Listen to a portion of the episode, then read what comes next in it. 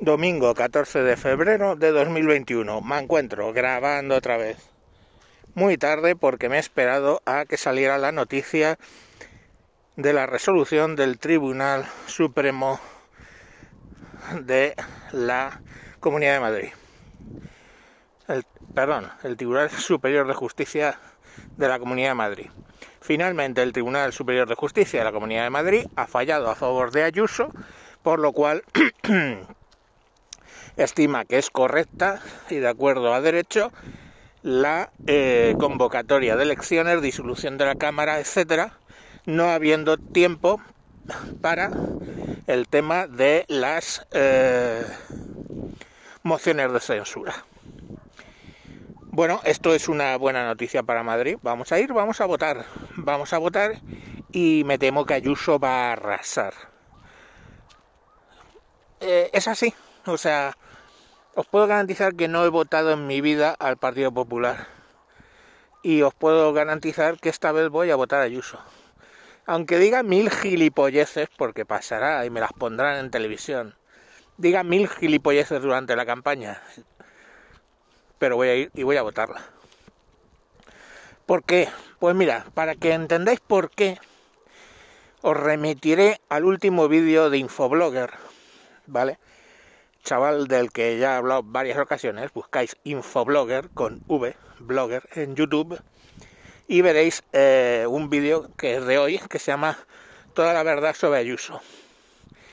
Y ahí cuenta perfectamente cómo una tras otra, tras otra, tras otra, Ayuso ha tomado decisiones que posteriormente, bueno, que en el momento de tomarlas, la izquierda la vilipendiaba para luego, a renglón seguido, pasado un mes o dos o tres, tomar esa decisión.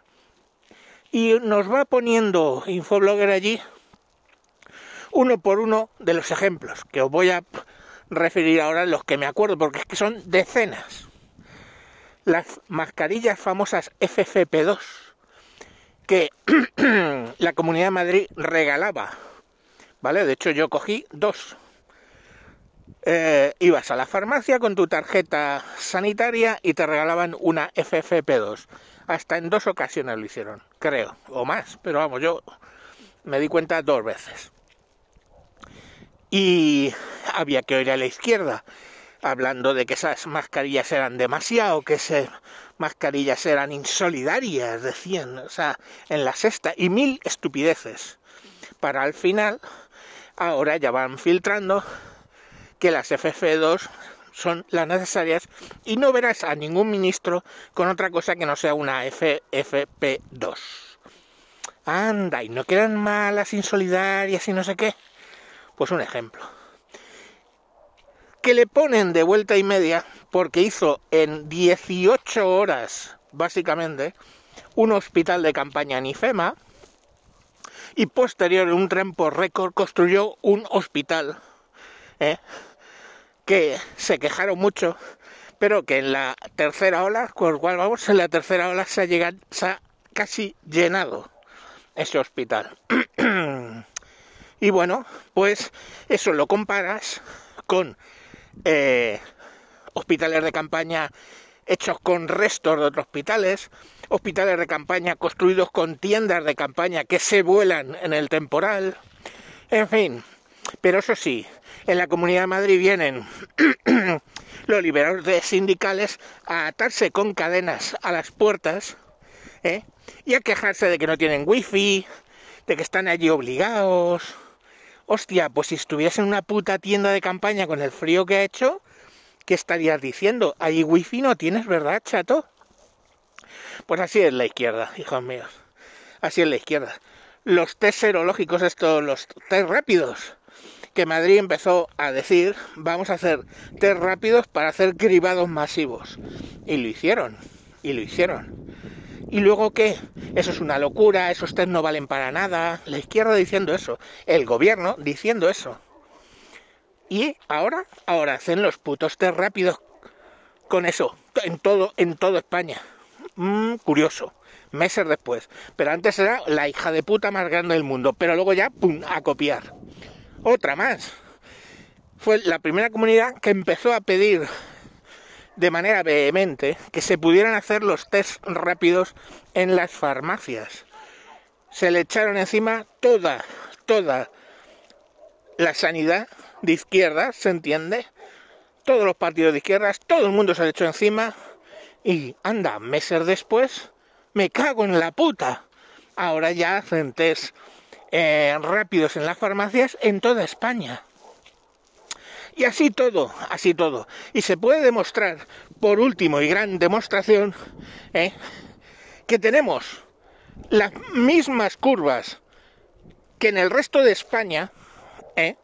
sin haber destrozado aquí absolutamente la economía, más allá de lo que nos obligaban desde el gobierno central.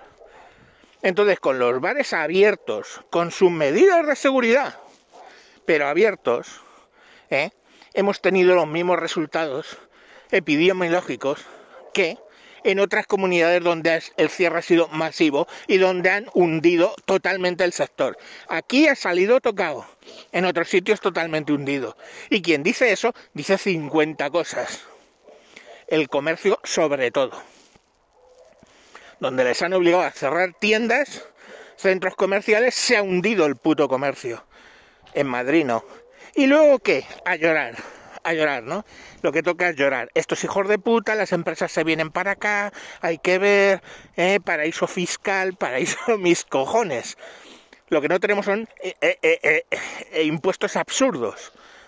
Y aquí hay un compromiso por bajar los impuestos.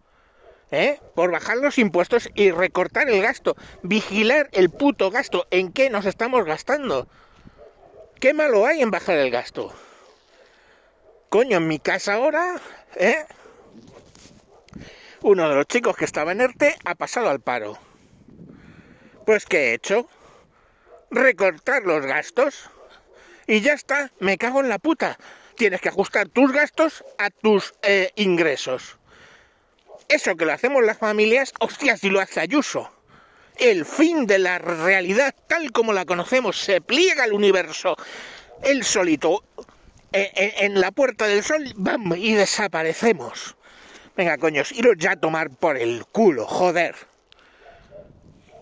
¿Eh? Que esta tía todo lo hace mal, todo lo hace mal, todo lo hace mal, ¿no?